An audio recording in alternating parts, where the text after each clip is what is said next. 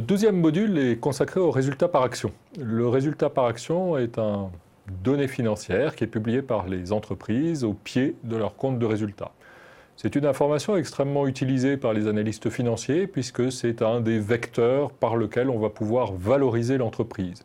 L'entreprise vaut quoi? Eh bien, elle vaut les avantages qu'elle va me procurer et la matérialisation de ces avantages financièrement, cela peut être le résultat par action. Donc l'entreprise vaut la valeur actuelle des résultats par action qu'elle va dégager dans le futur. On pourrait penser que le résultat par action est quelque chose de calculé assez simplement. Je prends le résultat d'un côté, je prends le nombre d'actions de l'autre et je fais une division. Il n'en est rien et l'observation du compte de résultat lui-même va nous montrer qu'il y a deux notions de résultat par action qui s'y dissimulent et leur calcul en fait repose sur une normalisation assez complexe. Prenons donc la base du compte de résultat de Danone, toujours, où l'on voit apparaître cette notion de résultat par action. On a deux notions de résultat par action, un résultat net par action qui est aussi appelé résultat de base, 7,68, et un résultat net dilué par action qui est de 7,68 aussi. L'impact de la dilution dans le cas de Danone est nul. Cela vient de la manière dont Danone se finance, de la manière dont les titres de Danone sont répartis dans le public. Ce n'est pas une nécessité. Et bien distinguer la notion de résultat de base de la notion de résultat dilué par action permet de faciliter la comparaison entre les sociétés sur ce critère de valorisation. Donc le résultat par action, nous l'avons vu, c'est un élément important pour la valorisation de l'entreprise parce que la valeur de l'entreprise peut être comprise comme la valeur actuelle des avantages qu'elle va me fournir, le résultat par action étant un exemple des avantages qu'est capable de dégager une entreprise. En raison de son importance pour le lecteur des états financiers, la notion de résultat par action n'est pas laissée au libre calcul de l'entreprise. Le résultat par action diffusé dans les états financiers fait l'objet d'une normalisation explicite dans le cadre des normes internationales. Il s'agit de la norme IAS 33. Cette norme IAS 33 vous dit comment calculer ce résultat par action. A priori, on se dit le calcul doit être simple. Je prends mon résultat, et je le divise par le nombre d'actions. En fait, toute la difficulté repose sur mais quel résultat vais-je prendre? Et quel est le nombre d'actions à prendre en considération? Et c'est ce numérateur et ce dénominateur qui font l'objet d'une normalisation dans le cadre d'IAS 33. Deux résultats par action sont calculés. Un résultat de base, le résultat de base, c'est calculé sur les seules actions effectivement en circulation, donc celles qui sont émises et celles qui sont détenues par des tiers extérieurs à l'entreprise. La deuxième notion, c'est la notion de résultat dilué, qui prend en compte toutes les actions potentiellement en circulation. On fait donc l'hypothèse que si l'entreprise a utilisé des instruments pouvant donner lieu à émission d'actions dans le futur, par exemple des obligations convertibles en actions, je mets des obligations convertibles en actions, au moment de la conversion de ces obligations, il va y avoir de nouvelles actions. Eh bien, je vais tenir compte de ces actions potentiellement créées par des instruments déjà émis. Je vais aussi tenir compte de la mise en circulation des titres que l'entreprise pourrait détenir elle-même en tant qu'autocontrôle. L'idée du résultat dilué par action, c'est d'améliorer la comparabilité des états financiers afin d'éviter qu'il y ait écran en fonction de la politique financière de l'entreprise. Grâce au résultat dilué par action, vous aurez un résultat par action comparable entre une entreprise qui se financerait exclusivement par émission d'actions et une entreprise qui se financerait d'abord par émission d'obligations convertibles, ensuite transformées en actions. La principale différence entre ces deux notions, mais pas la seule, c'est, ainsi que vous pouvez le deviner, le nombre d'actions en circulation. Le résultat par action est un résultat qui ne concerne pas toutes les actions. C'est un résultat qui est attribuable aux seules actions ordinaires. On va donc exclure la partie du résultat qui reviendrait aux actions de préférence, par exemple aux actions qui toucheraient un dividende de manière prioritaire. Donc après prise en compte de la part revenant aux actions de préférence, on va faire l'hypothèse dans tous nos calculs que l'ensemble du résultat est distribué. Vous allez voir le fonctionnement du calcul de ce résultat par action sur un exemple, ce qui est probablement la meilleure solution. On a une société qui a un capital de 2 millions d'actions divisé en titres de 60 euros de nominal. Sur ces 2 millions d'actions, 200 000 sont des actions de préférence. Actions de préférence au nombre de 200 000, ce qui veut dire qu'il y a 1 800 000 actions ordinaires. Sur les 1 800 000 titres ordinaires en circulation, 5 000 sont détenus par l'entreprise et constituent donc des titres d'autocontrôle. Par ailleurs, l'entreprise a fait évoluer son nombre d'actions au cours de l'année, le 1er octobre, avec une augmentation de capital au cours de laquelle elle a émis 500 000 actions ordinaires totalement libérées et elle a attribué 500 000 actions gratuites. L'attribution d'actions gratuites se fait par incorporation de réserve. L'entreprise verse des dividendes, verse d'abord un premier dividende de 5% du nominal pour les actions ordinaires, de 7,5% pour les actions de préférence, c'est ce qui fait qu'il s'agit d'actions de préférence. Elle verse après ce premier dividende un super dividende qui lui est le même pour tous les titres. Et notion dont on a besoin pour le calcul du résultat par action, on a besoin du résultat. Le résultat est de 23 731 500. Penchons donc la tête sur le calcul de ce résultat par action de base. On a 200 000 actions de préférence, je vais les appeler ADP, actions de préférence. Ça me fait un nominal de 12 millions d'euros. Sur ce nominal de 12 millions d'euros, je vais payer un premier dividende de 7,5%. 7,5% multiplié par mes 12 millions, ça me fait un premier dividende de 900 000 euros versés à mes actions de préférence. Ces actions de préférence vont aussi avoir droit à un super dividende. Il faut donc, pour que je puisse isoler la partie du résultat qui sera versée ou qui serait versée aux actions ordinaires, il faut que j'isole la partie du super dividende qui reviendrait aux actions de préférence. Pour isoler la partie du super dividende qui reviendrait aux actions de préférence, il faut que je calcule le premier dividende sur les actions ordinaires. Le premier dividende sur les actions ordinaires n'est versé qu'aux actions en circulation à l'exception des titres détenus au titre de l'autocontrôle.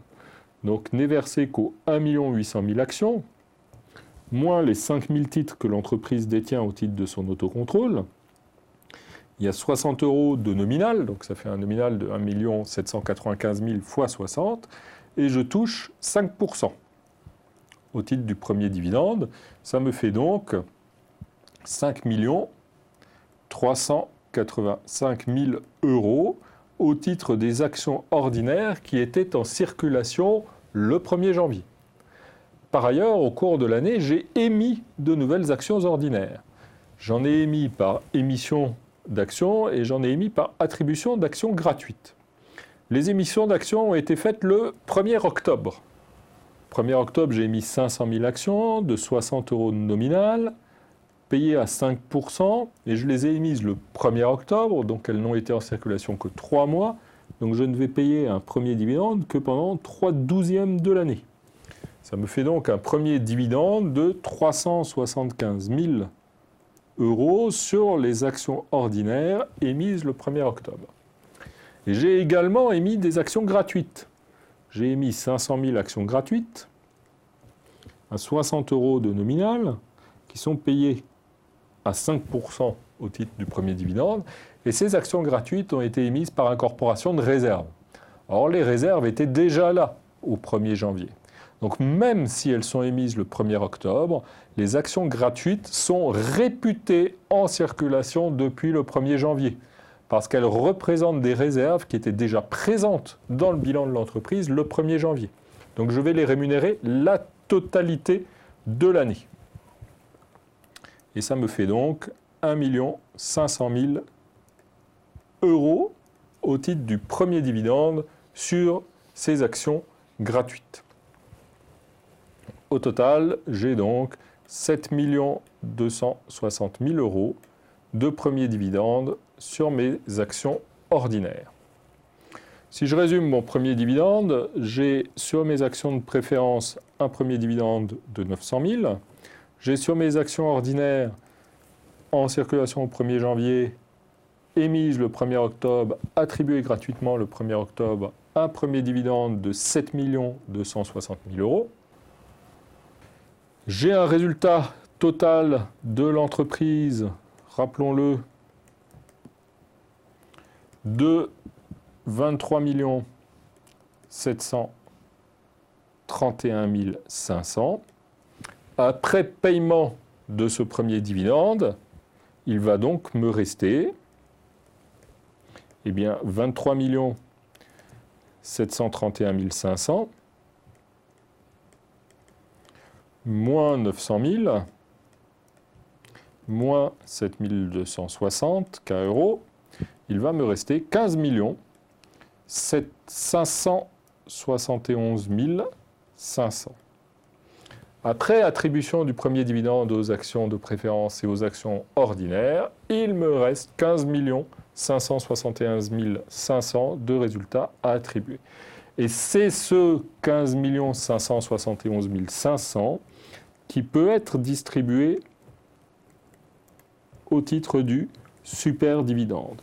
Et dans le calcul du résultat par action, je vais faire l'hypothèse que la totalité du résultat résiduel est distribué sous forme de premier dividende. J'ai donc 15 571 500 de résultats distribués. Et j'ai combien d'actions en circulation? Eh bien, j'ai 200 000 actions de préférence, j'ai 1 795 000 actions ordinaires en circulation, donc hors titre d'autocontrôle au 1er janvier. J'ai 500 000 d'actions ordinaires émises et j'ai 500 000 d'actions gratuites attribuées. Je ne fais pas ici de différence, il s'agit non pas du premier dividende, il s'agit du super dividende, ce qui me fait un super dividende possible de 5,57 euros par action. J'ai donc calculé le premier dividende pour les actions ordinaires, ce qui m'a permis de déduire le super dividende pour l'ensemble de mes actions, le super dividende étant le même pour toutes les actions. Je vais maintenant savoir quelle est la part du résultat attribuable aux actions de préférence. Car telle est la question qui se pose. Eh bien, j'ai le premier dividende que j'ai calculé de 900 000. Et les actions de préférence vont se voir également verser du super dividende à hauteur de 5,57 euros, ce que je viens de calculer pour 200 000 titres. Elles vont se voir attribuer un super dividende de 1 140 000 euros si je distribue évidemment l'ensemble de mes éléments de résultat. Donc un total de résultats attribuables aux actions de préférence de 2 014 000. Reste pour les actions ordinaires, qui est l'enjeu pour le calcul de mon résultat par action, eh bien, le résultat net, 23 731 500, moins le résultat attribuable aux actions de préférence que je viens de calculer, 2 014 000, et le résultat attribuable aux actions ordinaires est donc de 24 631 500. Vous voyez que la norme IS33 s'écarte assez notablement de l'intuition je prends le résultat tel qu'il figure dans mon compte de résultat. En fait, on a le résultat tel qu'il est attribuable aux actions ordinaires, ce qui suppose de calculer la part qui serait attribuable aux actions de préférence si l'ensemble du résultat était affecté. La question qui se pose maintenant, c'est évidemment celle du nombre d'actions ordinaires. J'ai le résultat, j'ai mon numérateur. La question qui se pose maintenant est celle de mon dénominateur. Le risque de vous surprendre, le calcul n'est pas là non plus totalement immédiat. Je dois prendre en considération le nombre moyen pondéré d'actions ordinaires en circulation. Eh bien, j'ai combien d'actions ordinaires en circulation? Eh bien, j'ai 1 795 000 actions ordinaires qui étaient en circulation dès le 1er janvier, donc sur 12 mois, ce qui me fait 1 795 000 multiplié par 12, 21 540 000. Là, j'ai les nombres, et là, j'ai les mois, et là, j'ai nombre multiplié par mois. J'ai émis 500 000 titres que j'ai vendus le 1er octobre. Ça me fait donc 1 500 000. Et j'ai émis 500 000 actions gratuites qui, s'agissant de réserves incorporées, sont réputées émises le 1er janvier. Mais ça me fait donc 6 millions. Au total, ça me fait 29 040 000. Et ça me fait donc une moyenne pondérée de 29 040 000 divisé par 12. Ça me fait une moyenne pondérée de 2 420 000. On est là encore assez loin de l'intuition. Je prends le nombre d'actions ordinaires en circulation à la fin de l'année. Ça me fait 1 800 000 plus 500 000 plus 500 000. Ça me fait 2 800 000. Non, ce n'est pas 2 800 000, c'est 2 420 000. Je vous rassure, nous avons franchi les étapes nécessaires au calcul du résultat par action de base. Nous avons tout ce qu'il nous faut. Nous avons le résultat attribuable aux actions ordinaires qui était de 24 631 500. Nous avons le nombre moyen d'actions ordinaires en circulation, 2 420 000, ce qui nous fait un résultat par action de base de 10,18 euros. Si on avait calculé directement, sans se poser de questions, on aurait fait notre résultat 23 731 500 divisé par notre nombre d'actions, on aurait pu dire on a 3 millions d'actions en circulation, 3 millions plus les 2 millions au départ, début de l'année, plus les 2 fois 500 000 que j'aimais, ça me fait 7,91. Ça m'aurait fait 7,91. On est donc assez loin du résultat par action que je calcule au travers de l'application de la norme IS 33. Voilà notre résultat de base.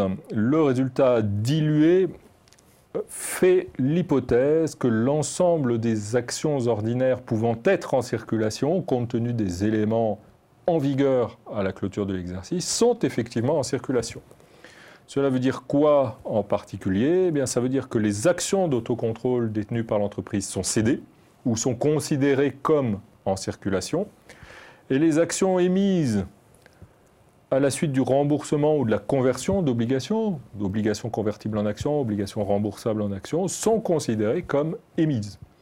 J'ai des obligations convertibles en actions, des obligations remboursables en actions, eh bien je vais, dans le cadre du calcul du résultat dilué par action, considérer que la conversion ou le remboursement de ces obligations a eu lieu. Il faudra évidemment corriger le résultat en fonction de ces nouveaux paramètres, ce que nous allons voir maintenant sur la base de l'exemple que nous allons continuer à exploiter. Le problème qui va se poser dans le cadre du résultat dilué par action est d'abord un problème de nombre d'actions en circulation. On va donc faire l'hypothèse que les actions d'autocontrôle sont en circulation dès le début de l'année, les titres dont la conversion aura un effet dilutif, c'est-à-dire les titres dont, une fois émis, vont avoir une conséquence sur le niveau de mon résultat par action à la baisse, vont diminuer mon résultat par action, sont réputés convertis dès le début de l'année. Dans notre cas, ça donne quoi? Eh bien, j'ai 5000 actions d'autocontrôle, pas grand-chose. Eh bien, elles sont supposées en circulation dès le début de l'année. Et j'ai une obligation convertible en action. Alors, j'ai une obligation convertible en action qui est formée de 1 million de titres, 1 million d'obligations, à convertir dans un rapport de 10 obligations pour 3 actions. Si ou quand mon obligation sera convertie, je vais donc émettre 1 million d'actions divisé par 10 multiplié par 3, je vais donc émettre 300 000 actions.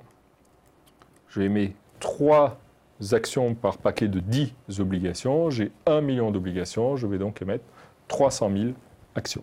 Et je fais l'hypothèse que ces obligations sont émises, sont converties dès le début de l'année. Je peux donc recommencer le calcul de mon nombre d'actions en circulation avec le nombre, le nombre de mois et le produit du nombre par le nombre de mois. Donc mes actions ordinaires sont en circulation dès le début, donc euh, j'ai 1 800 000 actions en circulation dès le début pendant un an, donc ça me fait 21 600 000. J'ai toujours mes actions émises le 1er octobre. Je ne fais pas l'hypothèse que je les émets le 1er janvier, parce que ça ne correspond pas du tout à la réalité économique, donc là ça ne change pas. J'ai mes actions gratuites attribuées le 1er octobre qui sont toujours réputées attribuées le 1er janvier, puisqu'il s'agit d'incorporation de réserve qui était dans mon bilan au 1er janvier, et ça me fait 6 millions. Et arrivent les 300 000 titres issus de la conversion de mon obligation, et je fais l'hypothèse que ces titres sont convertis dès le 1er janvier, donc sur 12 mois. Et donc j'ai 3 600 000 à rajouter ça me fait donc un total de 32 700 000 divisé par 12, ça me fait un nombre moyen d'actions ordinaires en circulation de 2 725 000 à comparer à nos 2 420 000 que nous avions tout à l'heure. Donc on a un nombre d'actions notablement supérieur qui est issu évidemment du fait qu'on répute pour l'essentiel nos obligations convertibles dès le 1er janvier. On ne peut pas s'arrêter là. Pourquoi Je fais l'hypothèse que mes obligations sont converties au 1er janvier? Je vais donc pour cela augmenter le nombre d'actions en circulation. Eh bien, je ne peux pas, sans faire une erreur grossière, conserver dans mon compte de résultat le coût de ces obligations. Je ne peux pas avoir en même temps plus d'obligations parce que j'ai des actions et le coût des obligations qui ont disparu. Donc, je vais devoir corriger mon résultat des intérêts sur ces obligations que je vais considérer comme non payés. Pourquoi? Puisque je considère que ces obligations n'existent plus dès le 1er janvier, qu'elles ont été remplacées par des actions. J'ai un million d'obligations à 20 euros de nominal chacune, ça me fait un nominal de 20 millions qui paye un intérêt de 5%, ça me fait une charge d'intérêt sur ces obligations de 1 million. Mais cette charge donne lieu à économie d'impôt à hauteur de 35%. J'ai fait l'hypothèse que mon impôt était à 35%.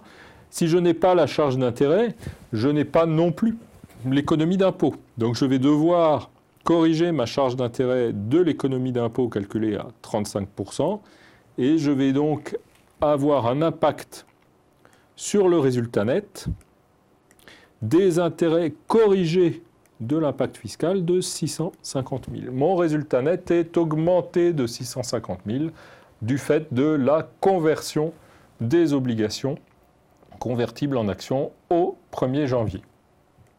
Alors, avant correction, on avait un résultat attribuable aux actions ordinaires que l'on avait calculé tout à l'heure, qui était de 24 631 500.